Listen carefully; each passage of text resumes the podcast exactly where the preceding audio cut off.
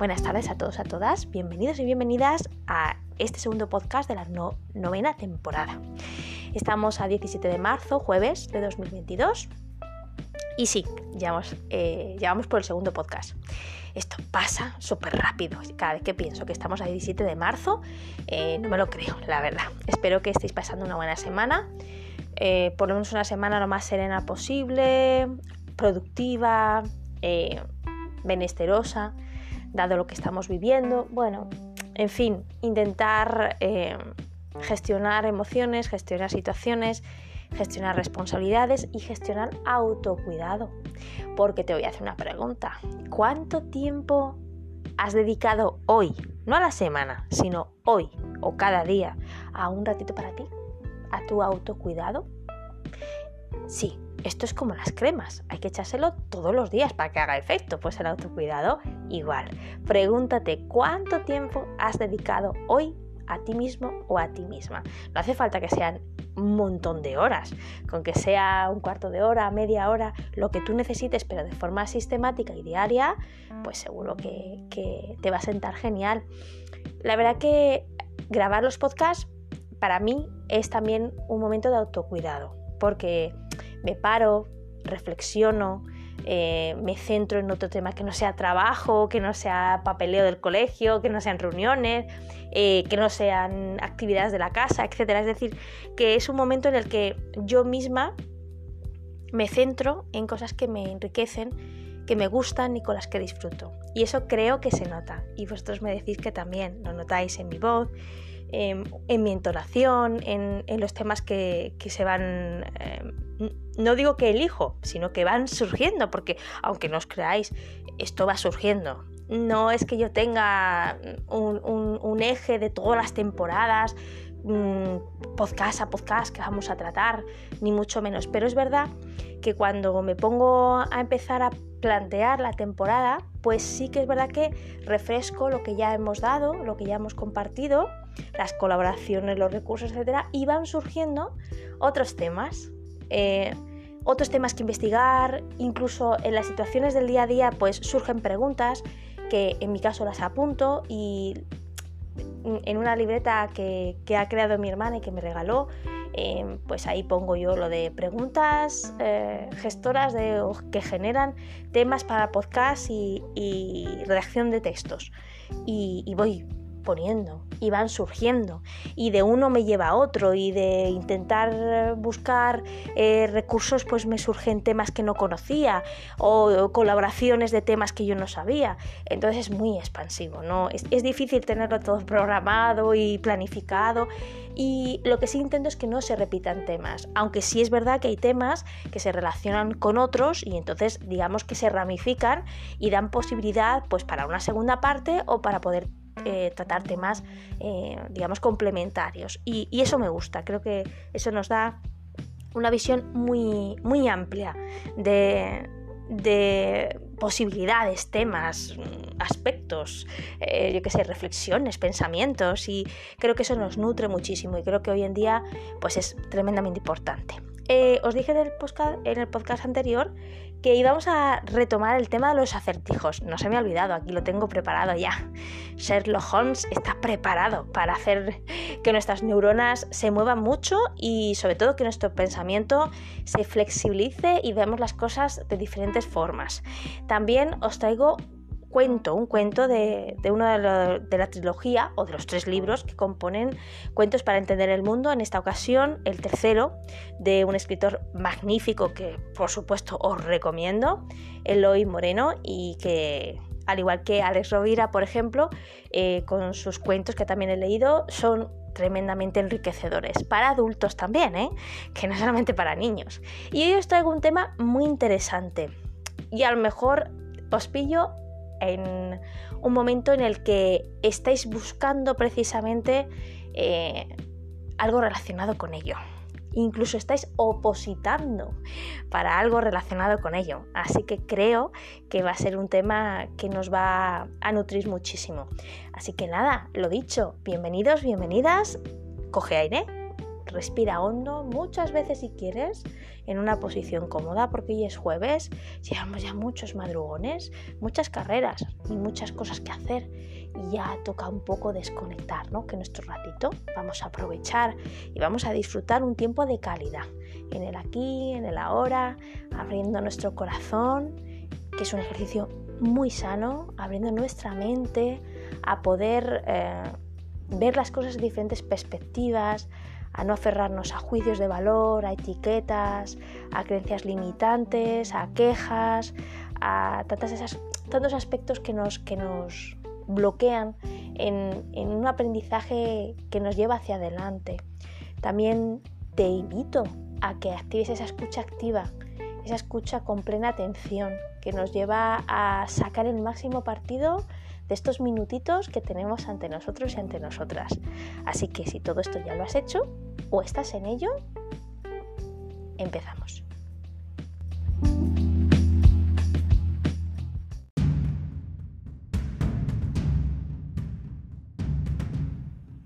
Y bien, aquí está el enigma de Sherlock Holmes. Se titula Cuarto mensaje en clave. Nuestro cuarto mensaje en clave nos fue entregado en una gran mansión, donde estábamos sobre la pista de una supuesta aparición. La mansión estaba muy cerca del pueblo más próximo y creemos que fue algún vecino quien decidió ayudarnos en nuestras pesquisas. Poco después de encontrar la nota de aspecto sospechoso, salimos afuera y vimos que había huellas frescas de las ruedas de un carruaje en el camino de entrada a la mansión. Fuera cual fuera la identidad del autor, que nunca llegamos a descubrir, el contenido de la nota resultó decisivo para localizar el ingenioso artilugio responsable de los sucesos fantasmales que se habían llevado a cabo hasta allí o allí. La nota decía lo siguiente. Atención, coger lápiz y papel. Os voy a deletrear eh, lo que es las letras porque las palabras o las palabras son totalmente, vamos, mm, no se pueden pronunciar. Voy. Primera palabra. C V T, R, V, F, O. Segunda palabra, F, O. Tercera, F, M. Y cuarta, T, B, M, P, O. ¿Podrías descifrar el mensaje? ¿Dónde encontramos el artilugio? Hmm, el próximo podcast tendréis la respuesta. Mientras tanto, a darle las neuronas.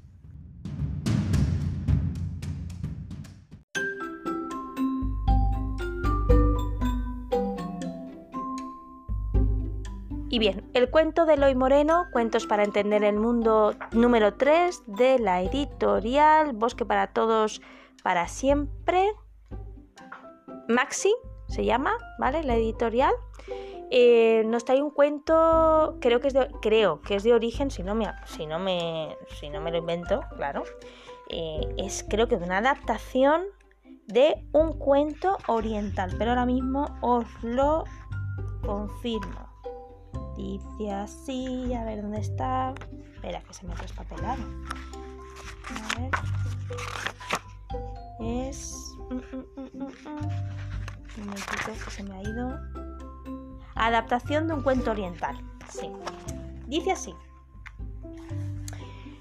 Se titula Las cinco campanas y dice hace mucho tiempo había una posada que se llamaba Las cinco campanas, pues en su puerta principal colgaban cinco campanas preciosas. El dueño del local hacía lo imposible por atraer a la clientela. Atendía con mucha cortesía, ofrecía los mejores productos de la zona, tenía el local en perfecto estado, todo estaba muy limpio, pero aún así eran muy pocos los clientes que entraban, pues había muchas posadas parecidas a lo largo del camino y muy pocas se fijaban en la suya, la verdad en la suya. Cansado ya de la situación, decidió buscar a alguien que pudiera darle consejos o ofrecerle algún tipo de ayuda, pero tampoco sabía muy bien a quién acudir. Por eso un día que entró en su local una mujer anciana que parecía muy sabia, se atrevió a comentarle todo lo que le ocurría para ver si ella podría sugerirle alguna solución. La mujer, tras escuchar todo lo que el hombre le contó... Uy, se me ha ido la página. Estuvo unos minutos en silencio y finalmente decidió darle un único consejo. Verás, creo que la solución a tu problema es mucho más sencilla de lo que te imaginas. Lo único que tienes que hacer es quitar una de las cinco campanas que cuelgan en tu puerta. Con esto bastará. ¿Qué? ¿Quitar una campana? Pero si siempre ha habido cinco campanas, no entiendo en qué me puede ayudar eso. Bueno, tú me has pedido consejo y yo te lo he dado. Quita una de las cinco campanas de tu puerta y se solucionarán tus problemas. Pero, pero esto es absurdo, protestó de nuevo el dueño del local. Bueno, ese es mi consejo. Tú verás lo que haces, le dijo la anciana mientras acercaba su vaso de agua y salía de la posada. El hombre se quedó pensando durante un rato y llegó a la conclusión de que tampoco perdía nada por intentarlo. Así que salió, se subió a una escalera y descolgó una de las campanas. Y a partir de ese momento sucedió lo siguiente. Cada vez que un viajero pasaba por delante de la posada, se paraba a mirar la puerta y, entrada, en, perdón, y entraba en ella para advertir al dueño del error en el nombre creyendo que hasta ese momento nadie se había dado cuenta de que faltaba una campana en la puerta. Una vez dentro, quedaban tan encantados con el trato y con la calidad de los productos que se sentaban a una mesa, cenaba incluso hacía noche en la posada.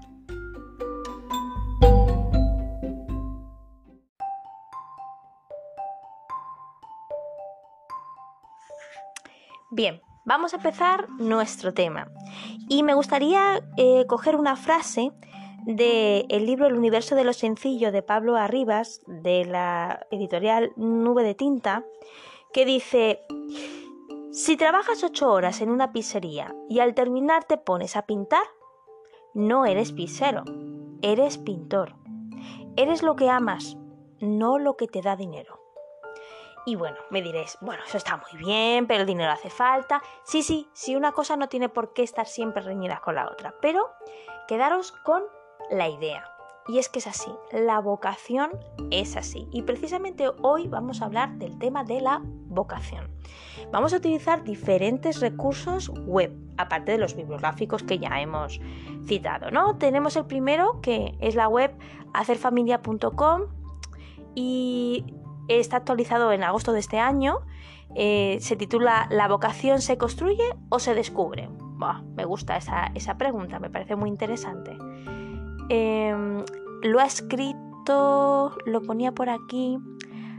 Exactamente, Aleida Orbiz, directora de Orientando en Positivo. Dice así, nacemos con unas cualidades únicas y diferentes a las de los demás. Si conseguimos poner el foco en esas aptitudes, desarrollaremos un talento. Ya lo que hablamos del talento, eh, hicimos un, un, podcast sobre eso en la anterior temporada que te animo a que escuches si te interesa profundizar en este aspecto. Seguimos. Para que esto ocurra, solo debemos alinear nuestras inclinaciones personales con esa aptitud. Hacer que confluya lo que hacemos bien con lo que nos gusta es la clave para encontrar nuestra vocación. La fórmula parece fácil, ¿por qué entonces no podemos encontrar el foco? ¿Por qué mucha gente no está satisfecha con su trabajo? ¿O por qué está tan distanciado o está, tan distanciado lo que nos gusta de a lo que nos dedicamos la mayor parte del tiempo? La respuesta mágica a la construcción de la vocación es capacidad, esfuerzo y orientación. Entendemos por vocación la tendencia que siente una persona hacia determinadas actividades. Es una inclinación natural que manifestamos desde niños niñas.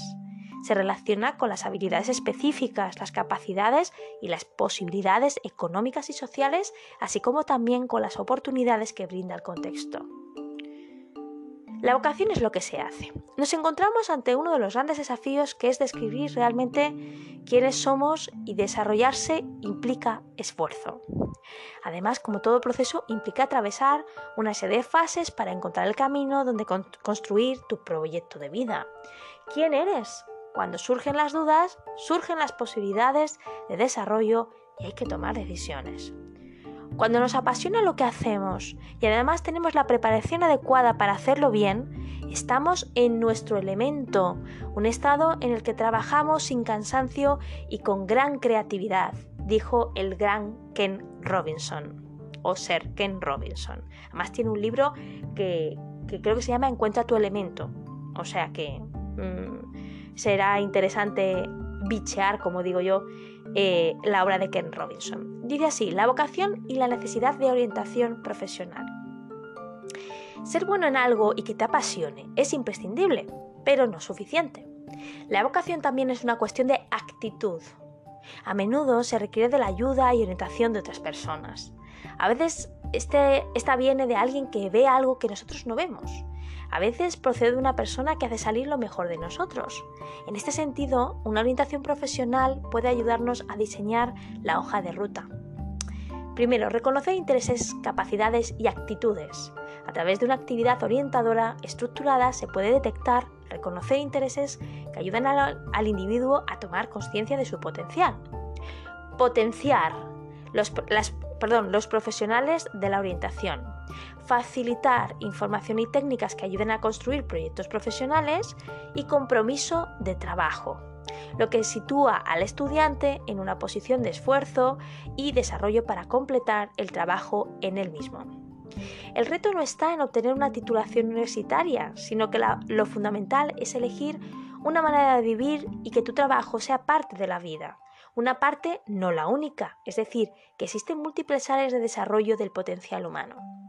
Las creencias limitantes familiares, sociales y personales nos ponen de vez en cuando en una situación confusa donde los procesos de búsqueda no siempre son bien interpretados.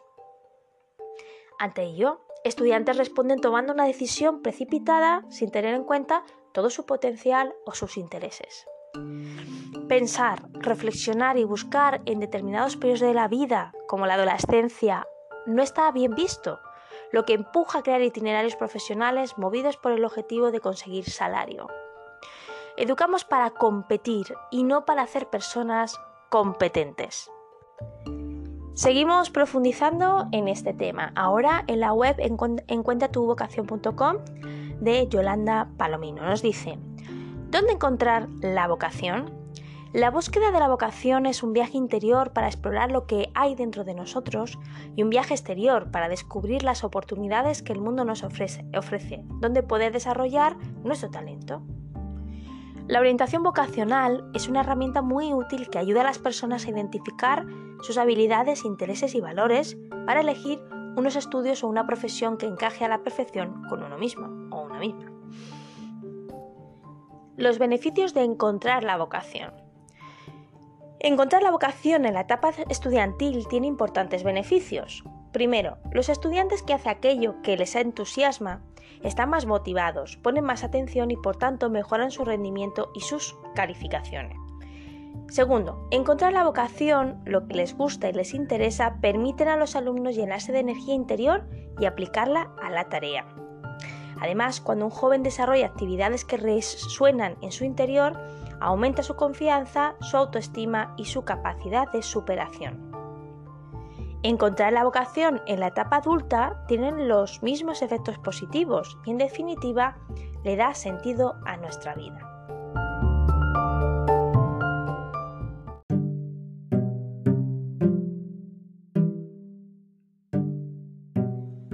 Bueno, un poco nos hemos situado, ahora lo que el siguiente paso eh, es interesante. Son estrategias que te ayudan a encontrar tu vocación. A lo mejor ya las he encontrado o a lo mejor crees que las he encontrado pero no termina de cuadrarte o has empezado algo creyendo que aunque no era tu vocación realmente merecía la pena y en el camino te has dado cuenta de que no, de que hay algo que chirría mucho en tu interior. Bueno, pues como decía el artículo anterior, pues hombre, evidentemente tener orientación vocacional en, la edad estudiantil es estupendo y muy menestenoso, o sea, tiene muchos beneficios, pero también en la vida adulta, en la etapa adulta. Así que nunca es demasiado tarde. Vamos, eso lo digo yo. Cada uno que vea y diga, pero creo que, que es importante también saber. Vamos ahora entonces a ver lo que nos cuenta en el artículo de la lamentesmaravillosa.com, concretamente el psicólogo Sergio de Dios González, escrito también por Yamila Papa y actualizado en 2019.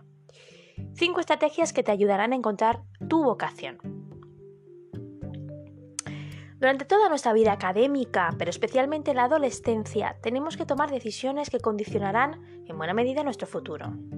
Decisiones que en algunos casos estarán claras, porque la persona a esa edad ya tiene claro a qué dedicarse y ha encontrado su vocación. Sin embargo, en otros casos esta vocación aún no se ha encontrado y la decisión se decanta por un lado o por otro y se basará en las dudas.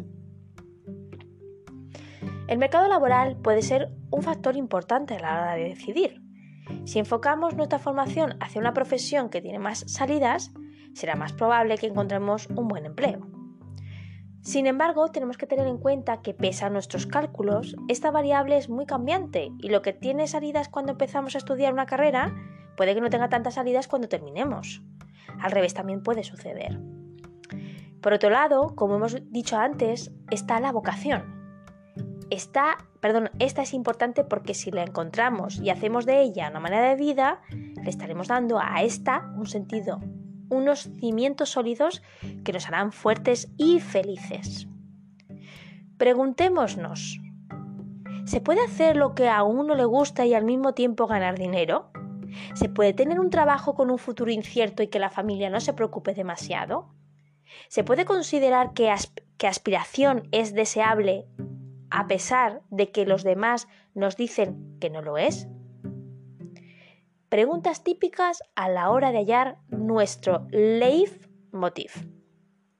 Personalidad y futuro para encontrar una vocación. Si nos basamos solo en los gustos, puede que no nos vaya de todo bien al escoger qué estudiar o en qué trabajar. ¿Por qué? Porque algunas de nuestras preferencias pueden ir o, pueden, o puede ir variando a lo largo de los años. Piensa en aquellas cosas que te cantaban cuando eras niño. La mayoría de ellas han quedado en el recuerdo y ya no te gustan como antes. Algo similar ocurre con la vocación. Tal vez cuando tenías 13 o 14 años pensabas en ser veterinario porque tu perro sufrió un accidente. O quizá a los 16 tenías decidido ponerte la toga después de ver una serie de abogados. Las noticias, las personas que te rodean y lo que haces pueden ir moldeando tu supuesta vocación. Según las universidades, las carreras con mayor demanda en el siglo XXI son Derecho, Comunicación, Educación, Psicología, Administración o Económicas.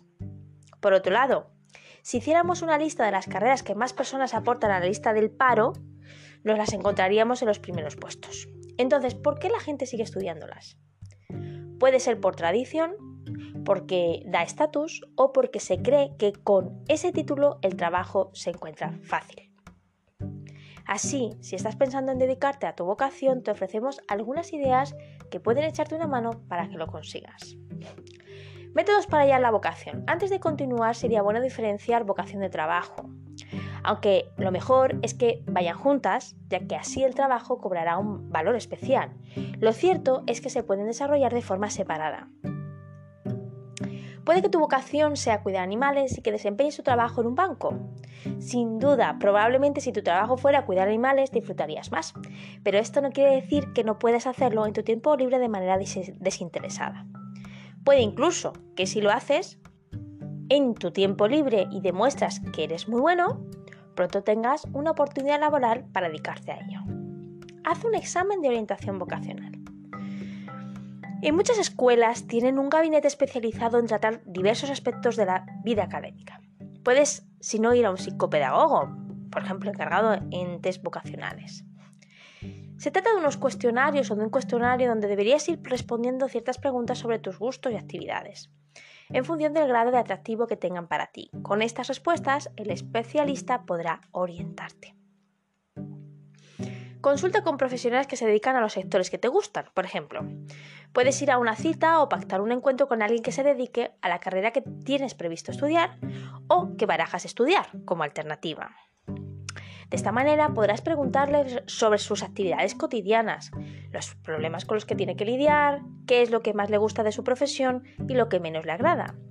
Muchas veces tenemos una visión idealizada de una profesión que explota como si fuera una burbuja en cuanto la confrontamos con lo que es la realidad. Analiza tus habilidades. ¿Qué cosas crees que haces realmente bien? ¿Qué es aquello que menos te cuesta hacer en la escuela, en la casa o en el club? Si crees que no tienes la capacidad para determinar esto por ti mismo, puedes consultar a tus familiares y amigos. Que sean lo más objetivo que puedan y no solo se traten de echar, echarte flores, ¿no? Como se suele decir. Quizás no te conviene preguntar a tu madre o tu abuela, porque difícilmente van a separar el cariño de la objetividad. También sería interesante que te indiquen para qué cosas no eres tan bueno o buena. Si no deseas exponerlos a ellos o exponerte a ellos, puedes hacer una especie de juego donde todos escriben en un papel y lo dejan en una caja. Abre tu mente. Esto quiere decir que no te quedes con las carreras habituales que conoces o que o que en tu familia han estudiado, perdón. ¿Qué tal ir a una feria de universidades para analizar todas las propuestas? Seguro que hay alternativas que no tenías en mente, como plausibles, pero te parecen interesantes. Imagínate cómo te verás dentro de 5, 10 o 20 años. ¿Cómo te sentirás estudiando una vez graduado y trabajando en ello? Para terminar, pregúntate si no estuvieras, si no tuvieras ningún problema de dinero y pudieras elegir cualquier cosa que desees hacer gratis sin aburrirte ni cansarte, ¿qué sería? Pues esa es tu verdadera vocación. Como decía Aristóteles, allí donde se cruzan tus talentos y las necesidades del mundo, está tu vocación. Interesante, ¿verdad? Y es que es verdad, existe una potente relación entre vocación y éxito laboral, como nos dicen en psicologiaymente.com.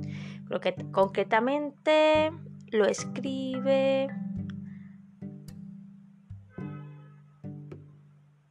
Ay, espera, que es que no lo veo. Bueno, ahora lo, ahora lo, lo diremos o lo leeremos. Y dice así, la potente relación entre vocación y éxito laboral. Hoy en día, la idea de éxito profesional se ha integrado en el mundo del desarrollo personal. ¿Por qué? Desde pequeños todos los seres humanos estamos en un proceso de evaluación del éxito constante. Nuestros padres intentan inscribirnos a las mejores escuelas desde sus posibilidades para poder encarar el reto que es ser exitoso o exitosa. Ahora más que nunca encontramos escuelas con tantos nombres, metodologías, teorías que a veces ni sabemos qué significan.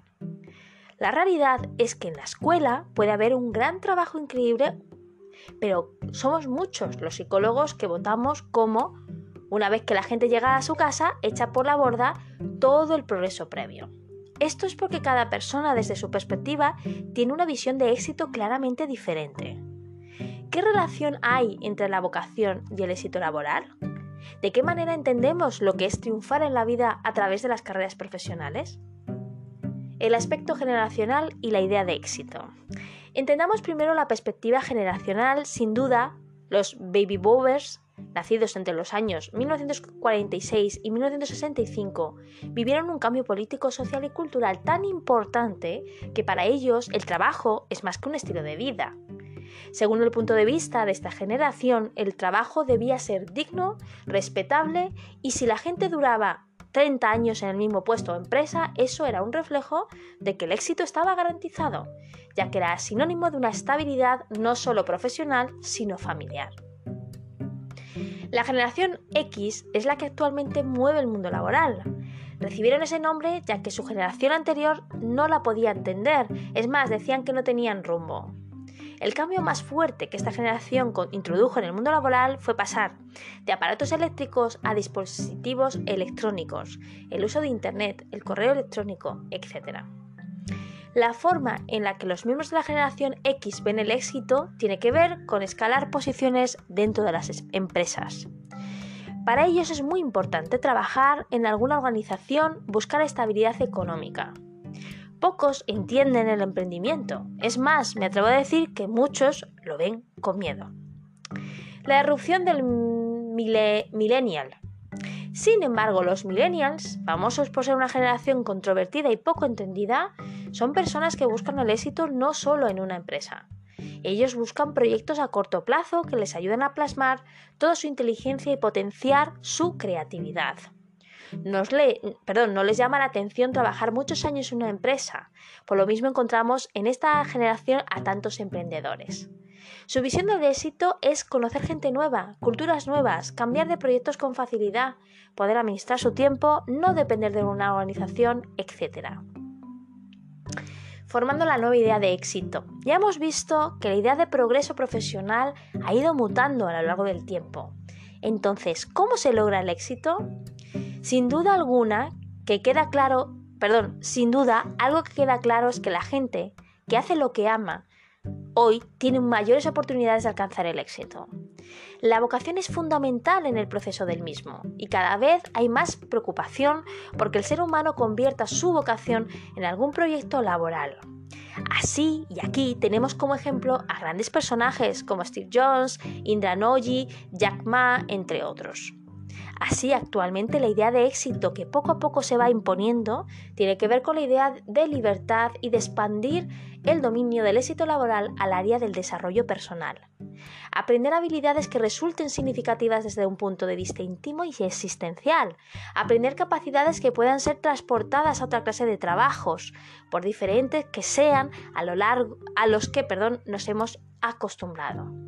En definitiva, el éxito y la vocación se han fundido en uno como respuesta a un entorno laboral cada vez más flexible. Esto es un reflejo de la necesidad constante de adaptarse al cambio.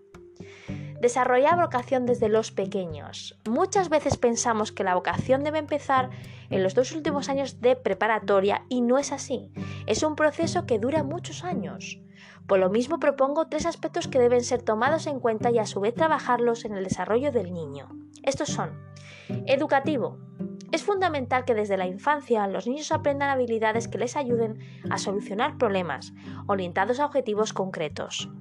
Cada vez con mayor frecuencia los empleadores nos dicen que no encuentran el talento. Esto es porque en la mayoría de los países se les educa para memorizar y no para resolver.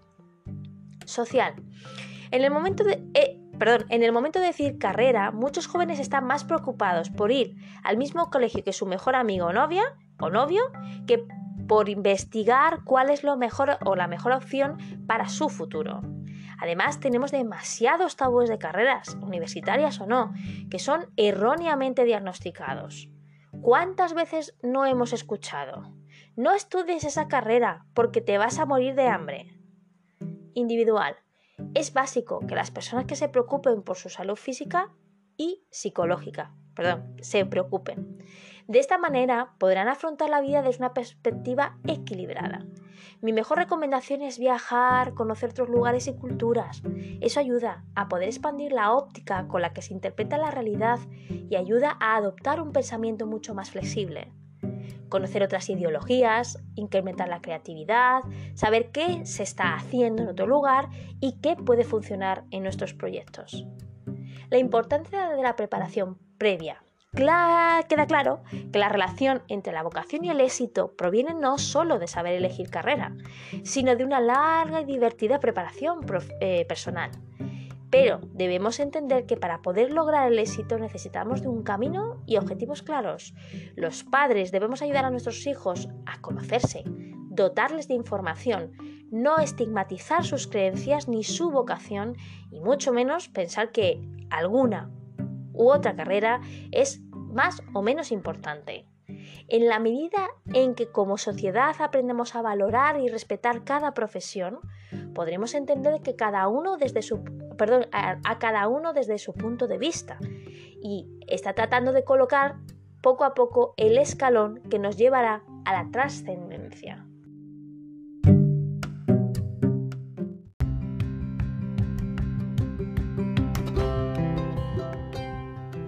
Para terminar y como conclusión, me gustaría citar eh, lo que comenta en su blog www.pilarjerico.com.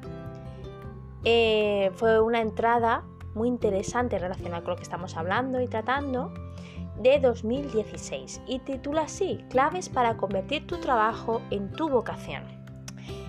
Dice, ¿sabes que puedes convertir tu trabajo en una vocación?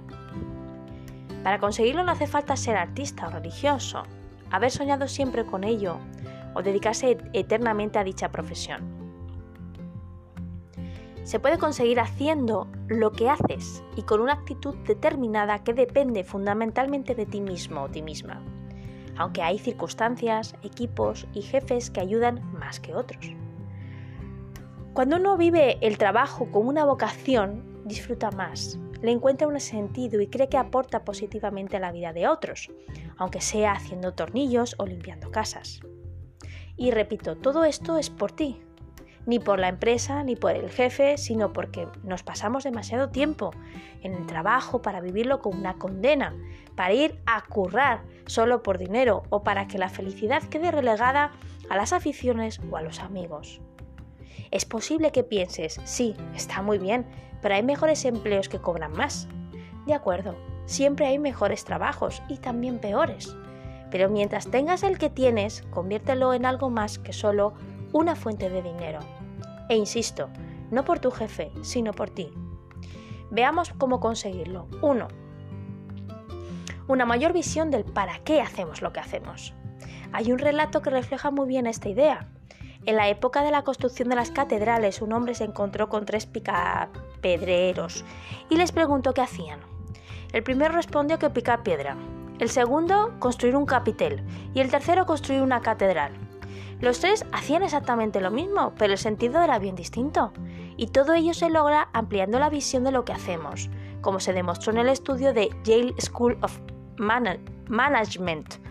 Después de estudiar la motivación de limpiadoras de hospital, peluqueros o empleados de restaurante, se observó que aquellos que lo vivían como una vocación tenían una visión mucho más amplia. Es decir, las limpiadoras eran conscientes de que ellas también ayudaban a la mejora de la salud de los enfermos, los peluqueros que contribuían a que sus clientes ganaban pues, más autoestima. Así pues, si quieres aportarle un poquito más de sentido a tu trabajo, pregúntate el para qué haces lo que haces, más allá de las tareas concretas. Amplía tu visión. Si tuvieras un jefe que te ayudara a ello, mejor. Pero si no lo tienes, o no tienes esa suerte, Date tú mismo la respuesta. 2.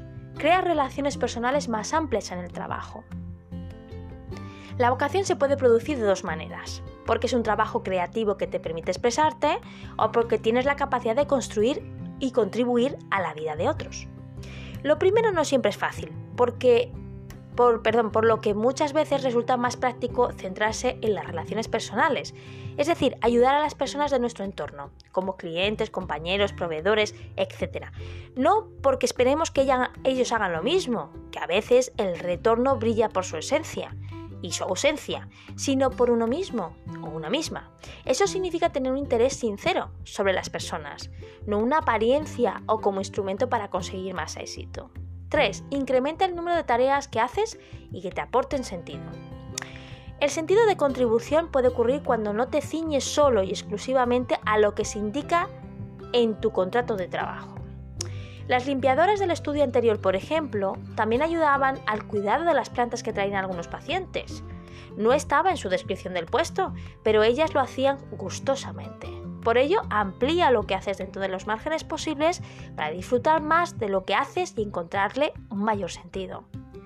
En definitiva, el trabajo no tiene por qué ser un castigo, por muchos mensajes que nos hayan querido decir. El trabajo puede ser un lugar de aprendizaje, de superación personal, de encontrar personas interesantes y, como no, de aportar un poquito de sentido a nuestras vidas. En otras palabras, el trabajo puedes convertirlo en una vocación. Y esto, una vez más, depende fundamentalmente de ti mismo y de ti misma.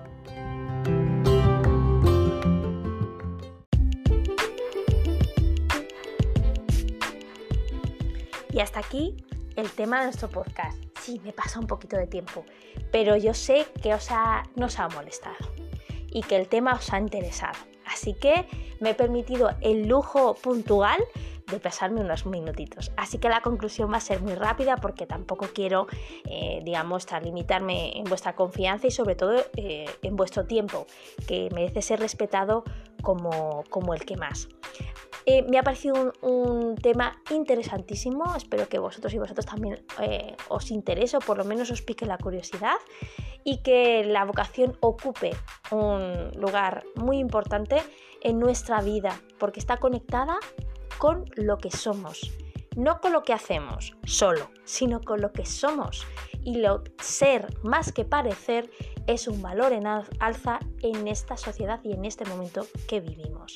Así que nada, Muchísimas gracias por estar, muchísimas gracias por compartir, muchísimas gracias por, por vuestro apoyo casi, me vais a permitir decirlo, incondicional y os espero, como no, en nuestro ratito el próximo martes con muchísimas más cosas que iremos compartiendo y también con la resolución del enigma de Sherlock Holmes. Ah, que se me olvidaba, que si te apetece también colaborar, que aquí tenemos hueco para todos y todas.